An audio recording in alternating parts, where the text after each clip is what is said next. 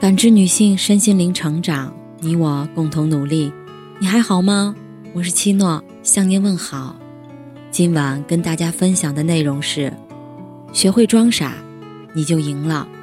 曾经有个好玩的问题是这样的：一位男性无意中闯进了女浴室，最好的回答方式是什么？有人说是对不起，我走错了；有人说我什么都没看见。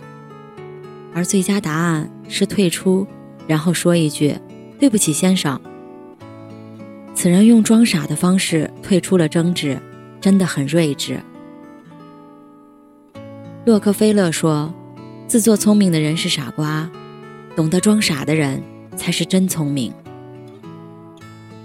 电视剧《大江大河二》中的宋运辉，从原单位调到东海工作，为了新项目的推进。他只争对错而不理会其他，结果因太露锋芒，受到了顶头上司和内部领导班子成员的集体排挤。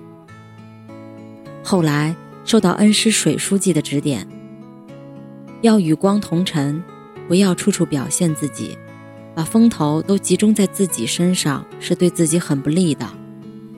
要用一些手段来维护自己的理想，向领导汇报。也要给别人留点面子，自己也损失不了什么。其实这就是恩师教给他的傻人心计：装的傻一点儿，锋芒藏一点儿，会少走很多弯路。知否中的盛明兰就是一个懂得装傻的聪明人，在盛家，面对着复杂的家庭关系，他一直揣着明白装糊涂。尤其是在两个姐姐面前，明兰故意表现的不如她们，假装自己笨头笨脑，给人造成错觉，躲过了很多是非和麻烦，得以安身立命。在关键时刻，她也是以装傻来应对。在她当管家时，大娘子跟林小娘都送来自己的奸细监视她，她心如明镜，却采取了装傻的行为。任由这两个下人欺负，最后大娘子看不下去了，出手料理了一切。古人云：“木秀于林，风必摧之；堆出于岸，流必湍之。”人太拔尖儿，不是遭人记恨，就是引人防备。所以，真正的聪明人，都懂得隐藏锋芒，这样才能成其事。宋朝人张其贤一次举行家宴。有一位手下人看到宴会上餐具精美，看四下无人，迅速拿了几只藏入怀中。张其贤看到了，觉得其人品有问题，但没有点破，放在心里好多年都一直没说。后来，张其贤当上了宰相，给他其他手下人都提拔了，唯独没有提拔那个倒银器的人。有些人，有些事儿。看明白就可以了，没必要点破，因为点破了只会令人尴尬，并不能改变什么。众生海海，关系复杂，用装傻去洞察人事，比精明外露的直对更智慧。即使是最亲的夫妻关系里，最好也要装些糊涂，这样才能收获和谐和幸福。一位妻子很爱美。常为自己买新衣服，又怕丈夫埋怨，总是把新衣服在衣柜里放几天，再拿出来穿。当丈夫问：“又买新衣服啦？”她就回答：“哪有，是以前买的。”丈夫笑笑，也不追问。其实她心里明白，只是不点破。而丈夫呢，为了用钱方便，自己存了点私房钱。放在妻子平时翻都不翻的资料书里，谁知却被妻子一次打扫卫生时无意中发现。妻子觉得好笑，却没有去质问丈夫，又把钱放回原处，就当做没看见。这对夫妻就是一对糊涂的聪明人。正如电影《虞美人盛开的山坡》里那句台词：“没有人是傻瓜，只是有时候。”我们选择装傻，来感受什么叫做幸福。谁言世事不可说，只是看破不说破。有时人和人的智商都差不多，只不过真正的聪明人，懂得在一些事情上装傻。郑板桥曾写道：“聪明难，糊涂尤难；由聪明而转入糊涂更难。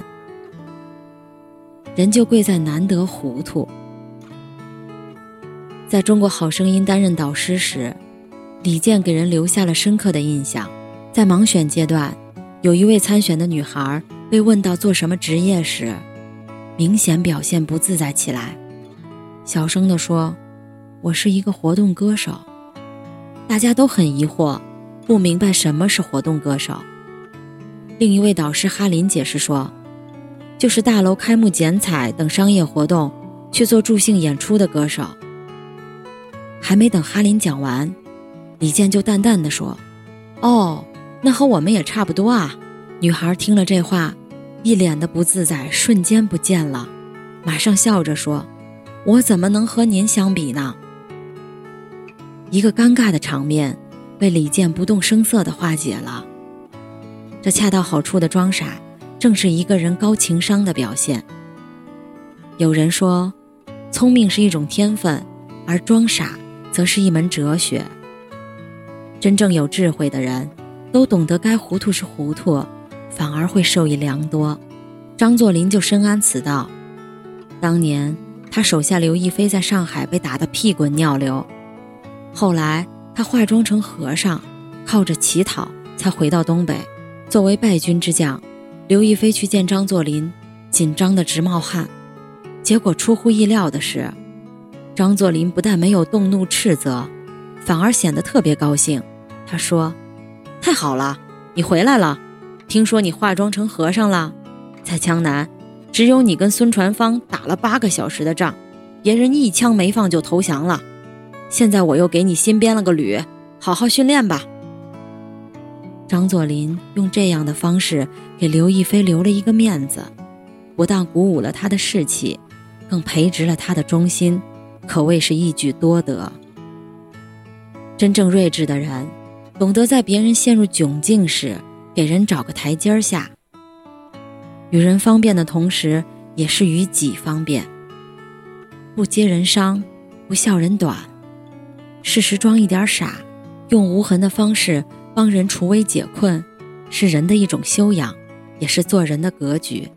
《道德经》中有这样一句话：“知不知。”上，不知之病，意思是不知道而装懂是愚病，而知道却装傻，则是上上之治。正如莎士比亚所说：“与其做愚蠢的聪明人，不如做聪明的笨人。”很多时候，学会装一点傻，其实更是智慧的表现。做人的最高境界，就是大巧若拙，大智若愚。学会了装傻，你就赢了。感谢您的收听和陪伴。如果喜欢，可以关注我们的微信公众号“汉字普康好女人”，普是黄浦江的浦，康是健康的康。添加之后，您还可以进行健康自测。我们下期再见。